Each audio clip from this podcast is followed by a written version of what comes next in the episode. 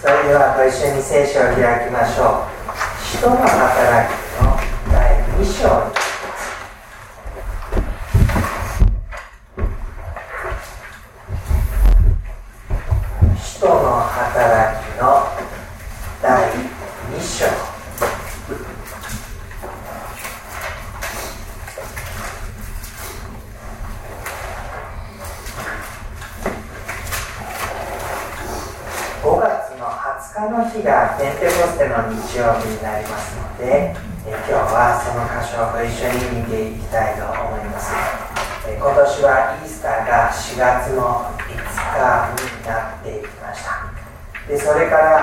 10日後ですね、7週間後の日曜日ということで、5月20日が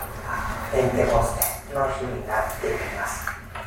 2章の1節のところに50節の日になって皆が一つところに集まっていたと出てきます日本語でこの「順」という字は10の塊を表します中旬下旬上旬というふうに言った時に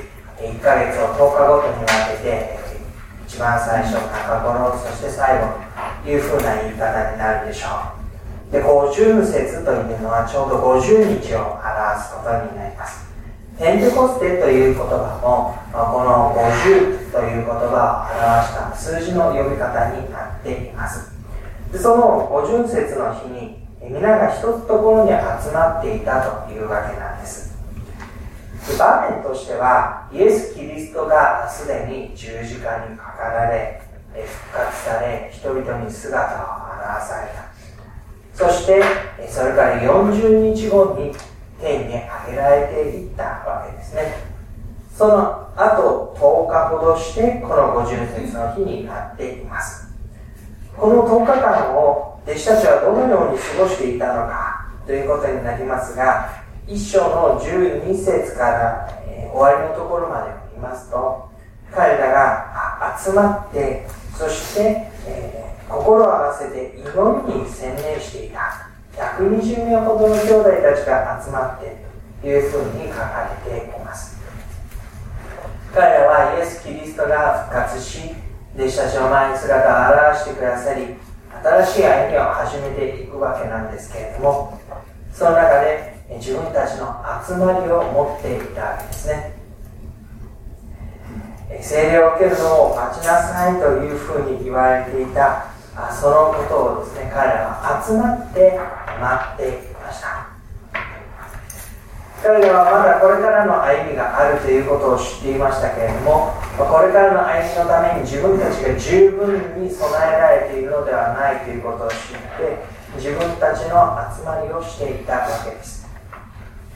でそのところに2節突然天から激しい風が吹いてくるような響きが起こり彼らのいた家全体に響き渡った。また炎のような分かれた舌が現れて一人一人の上にとどまった。すると皆が精霊に満たされ御霊が話させてくださる通りに他国の言葉で話し出した。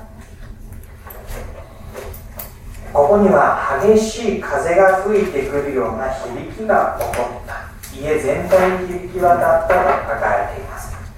風、えあるいは息というものは聖書の中で霊を表す言葉と非常に近しく用いられています。神の息吹が神の霊になってくるわけですね。その風が家全体に響き渡るというところは神の霊がそこに下ってきたということを表しています。そして炎のような分かれた舌が現れて一人一人の上にとどまったこの火のイメージもここに出てくるわけですね。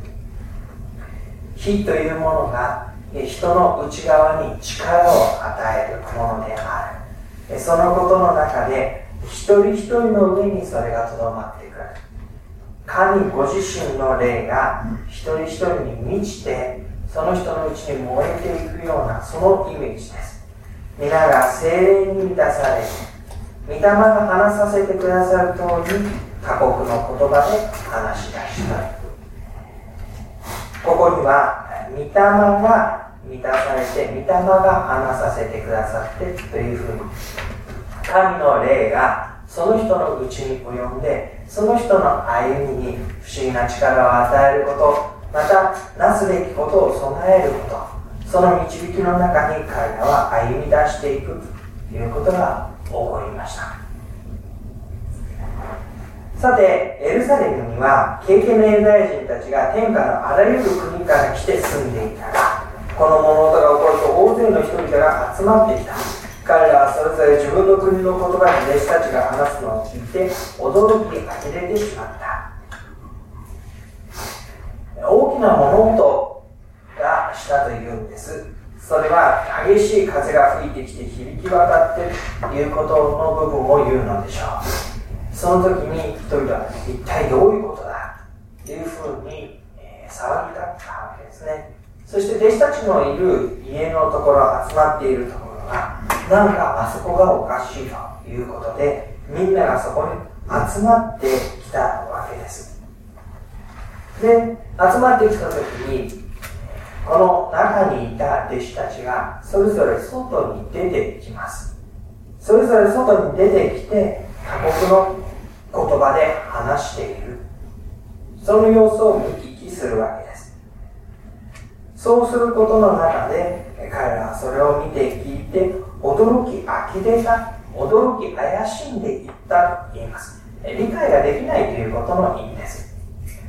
通常起こるのとは何か違う。とてつもないこと理解しがたいことがここに起こっている。そしてそのことを彼らは非常に不可解なこと。ただ理解ができないだけではなくて、怪げな、え、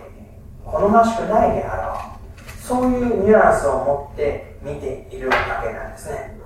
この人たちはみんなガリガヤの人ではありませんか？それなのに私たち命名の国の言葉で話すと聞くとは一体どうしたことでしょう？私たちはバッテア人、メジア人、エラーミ人、またメソポタミア、ユダヤ、カパドキア、ポントとアジア、フルギアとパンフリー、エジプト北連に近いリビア地方の中に住む者たち、また滞在中のローマ人たちで、ユダヤ人もいれば回収者も、またクレテ人とアラビア人なあの人たちが私たちのいろいろな国言葉で神の大きな宮沢を語るのを聞こうとは。ここでは一つ一つの地名を地図で調べ上げることはしませんけれども、もし時間があって興味があったらしていただいたらいいと思いますが、非常に広大な範囲の民族、地名が記されていきます。ローマという地名もそうですし、エジプト、リビアですね、えメソポタミアン朝、そういうふうにしてですね、非常に広い地方のことが指し示されています。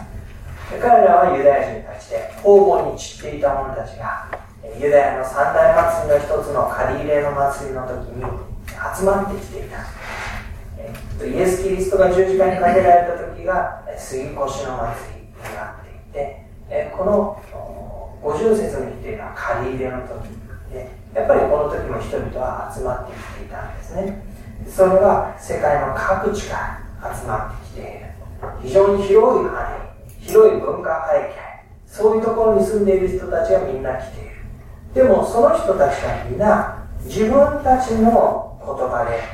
つまり自分たちが言っている起立している先の言葉で自分たちに馴染みのある言葉でそれを語るのを聞く。一体これは何ということなのだろうか。と彼らは驚きました。そして14節ペテロが11人と共に立って声を張り上げ人々にはっきりとこう言った。ユダヤの人々並びにエルサレムに住むすべての人々、あなた方に知っていただきたいことがあります。どうか私の言葉に耳を貸してください。今は朝の9時ですから、あなた方の思っているように、この人たちは酔っているのではありません。これは預言者ヨエルによって語られたことです。神は言われ、終わりの日に私の霊をすべての人に注ぐ。するとあなた方の息子や娘は預言し、青年は幻を見、老人は夢を見る。その日、私のしもべにも明日にも私の霊を注ぐ。すると彼は予言をする。ペテロは人々に向かって自分たちは酔っているのではないのだということを言います。驚き怪しむ人々が自分たちには分からない状況を酔っているのだと言って片付けようとするのですがそうなのではないのだということははっきりと言って分からないから片付けられていいことが起こっているのではなくてここで起こっていることは分かってそしてそのことの中に神の見業を見るべきことなんだというのをペテロは言うわけなんですね。分かんない分かんないどうでもいいことだ。とかあの人たちはおかしいと言って片付けられることではなくてここに起こっているのは神の見業でそのことを分かってほしい。分かって受け止めてそのことの中に自分の歩みを見出すべきものなのだ。そういう意味でペテロは語るわけです。預言者ヨエルによって語られたことがここに実現しているんだ。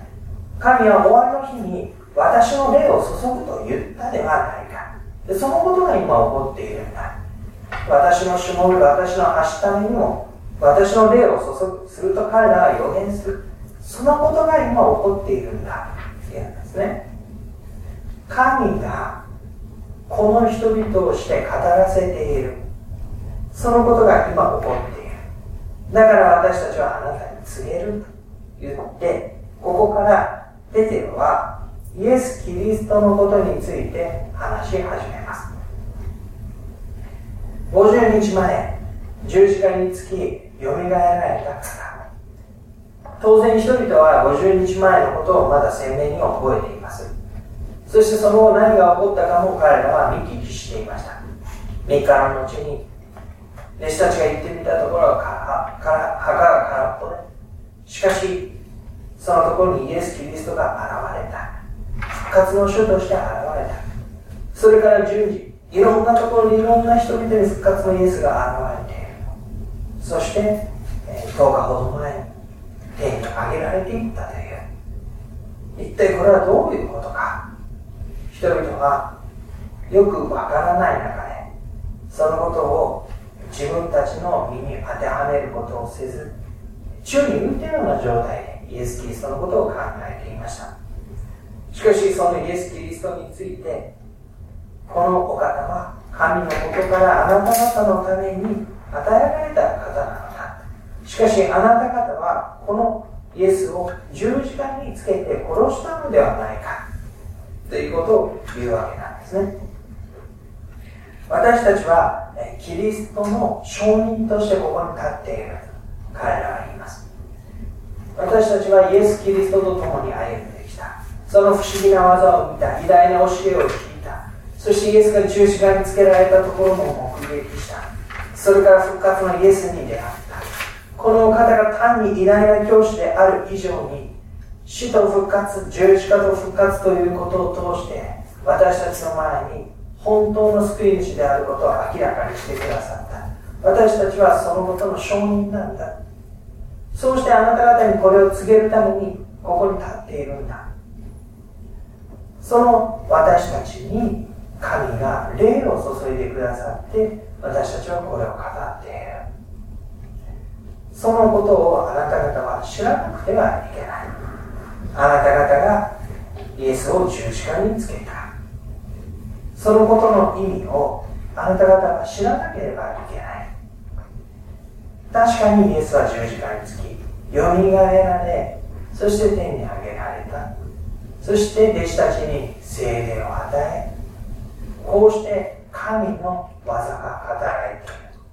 あなた方はそのイエスを十字架につけたということを知らなくてはいけない。彼らはどうしたらよいのでしょうかと聞きます。すると弟子たちは悔い改めなさいと言うんです。38節悔い改めなさい自分自身が知らずにイエス・キリストを知らずに自分勝手な歩みの中で自分の道を求めていること。神と無関係に自分の歩みを築こうとしていること。それを悔い改めなさい。そしてそれぞれ罪を許していただくためにイエス・キリストの名によってバプテスマを受けなさい。そうすれば賜物として聖霊を受けるでしょ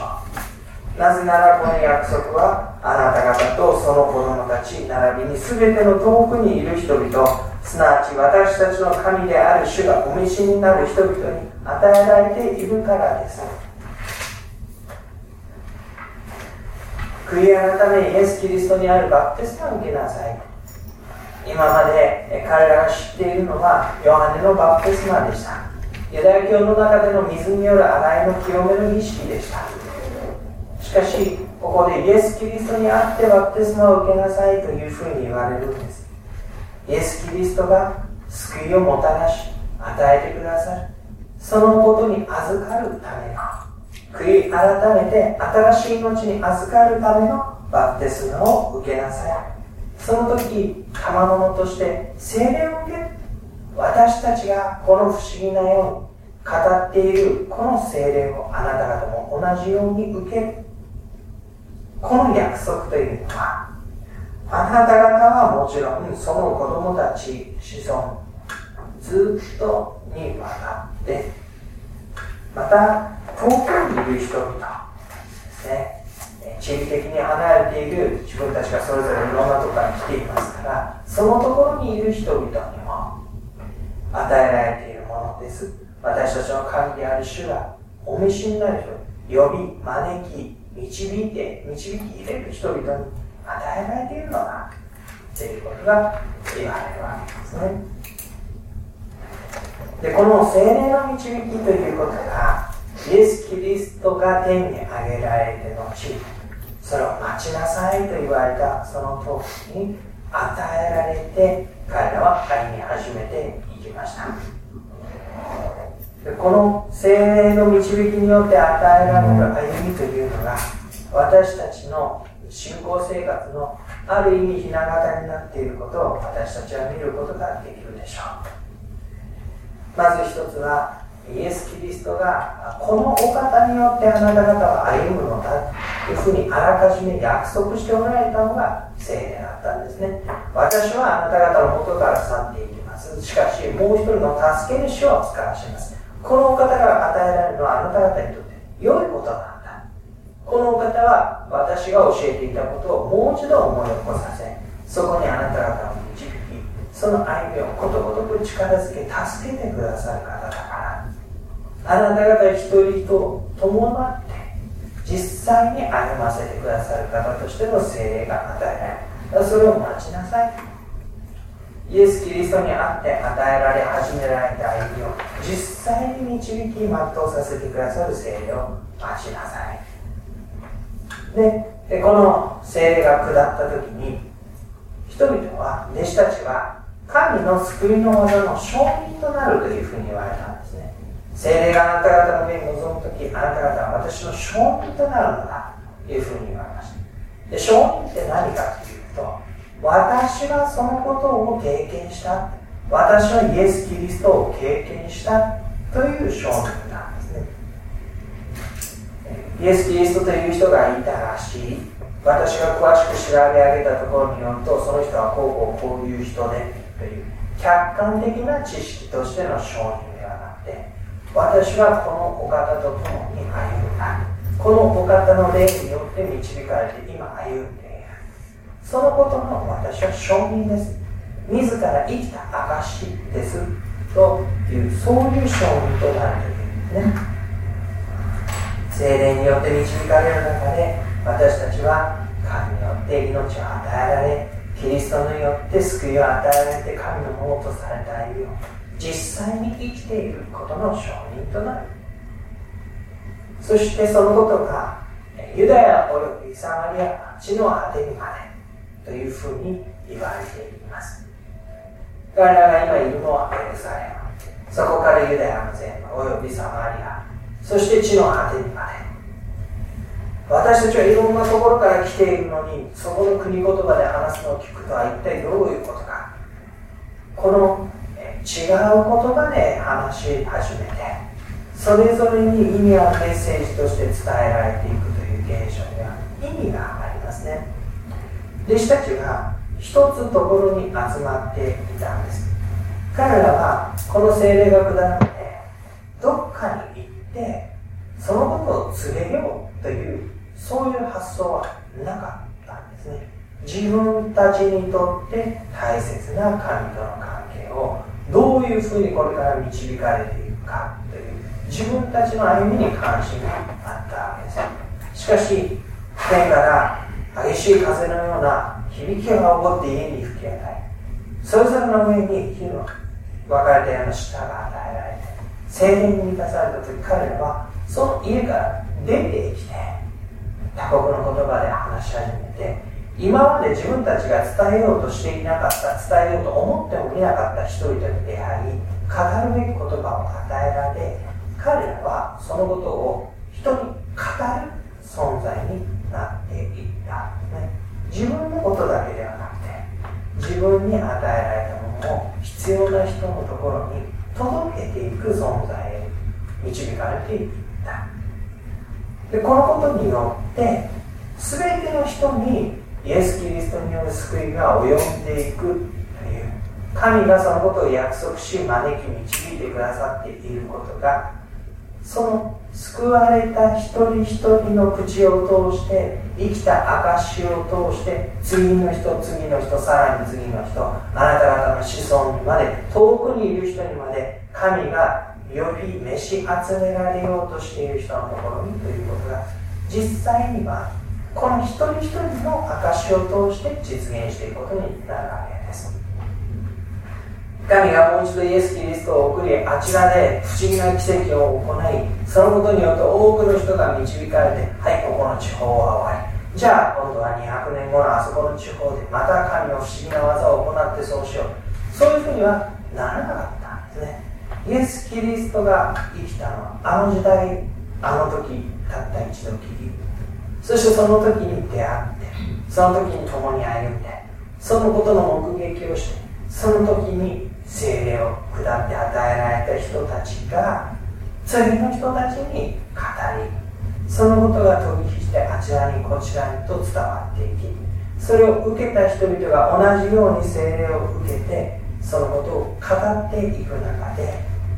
あなた方の子供たちにまであなた方の遠くにいる人たちまでいうことが次から次へと手渡されていってユダヤ・サマリアおよび地の果てにまでということが実現をしている全ての神の招かれた人に福音が届いていきそのことの中に歩んでいくことがこの中で実現していく。ことになっていきました。精霊の導きが与えられるということの中に2つと、大きく分けて2つの側面があるように思います一つは私たちがイエス様が約束してくださった通りにもう一人の助け主によってそれぞれの信仰生活を導かれていくという私にとって精霊が注がれることの意味です。そしてもう一つは精霊が注がれる。時に実は私たちは自分たちのための信仰を与えられるだけではなくてこれからの人のための生きた証人になるように導かれていく。そこで語る言葉すらさえも備えられていく。出会うべき人さえも集まってくる。そういう中でキリストの証人としてキリストと共に生きていることの生きた証人としてそのことも周りの人に分かち合っていく存在になっていきます。そのことが用いられて全ての人にという約束が実現していくことを私たちはここにその原型をですね得ることになるわけです。神様の救いの御業というのは不思議なものだなというふうに思わされることがあります。イエス・キリストの十字架と復活によってその救いを実現する。その後神は聖霊を持ってその救われた者たちの群れ集まり教会を通してそのことを伝え形にしていき人々をさらに招いていこうとしている。その中で精霊による私たちに与えられた歩みが本当に大きな意味と役割と責任を持って備えられていることをご一緒に感謝したいと思います。しばらく黙祷いたしましょう。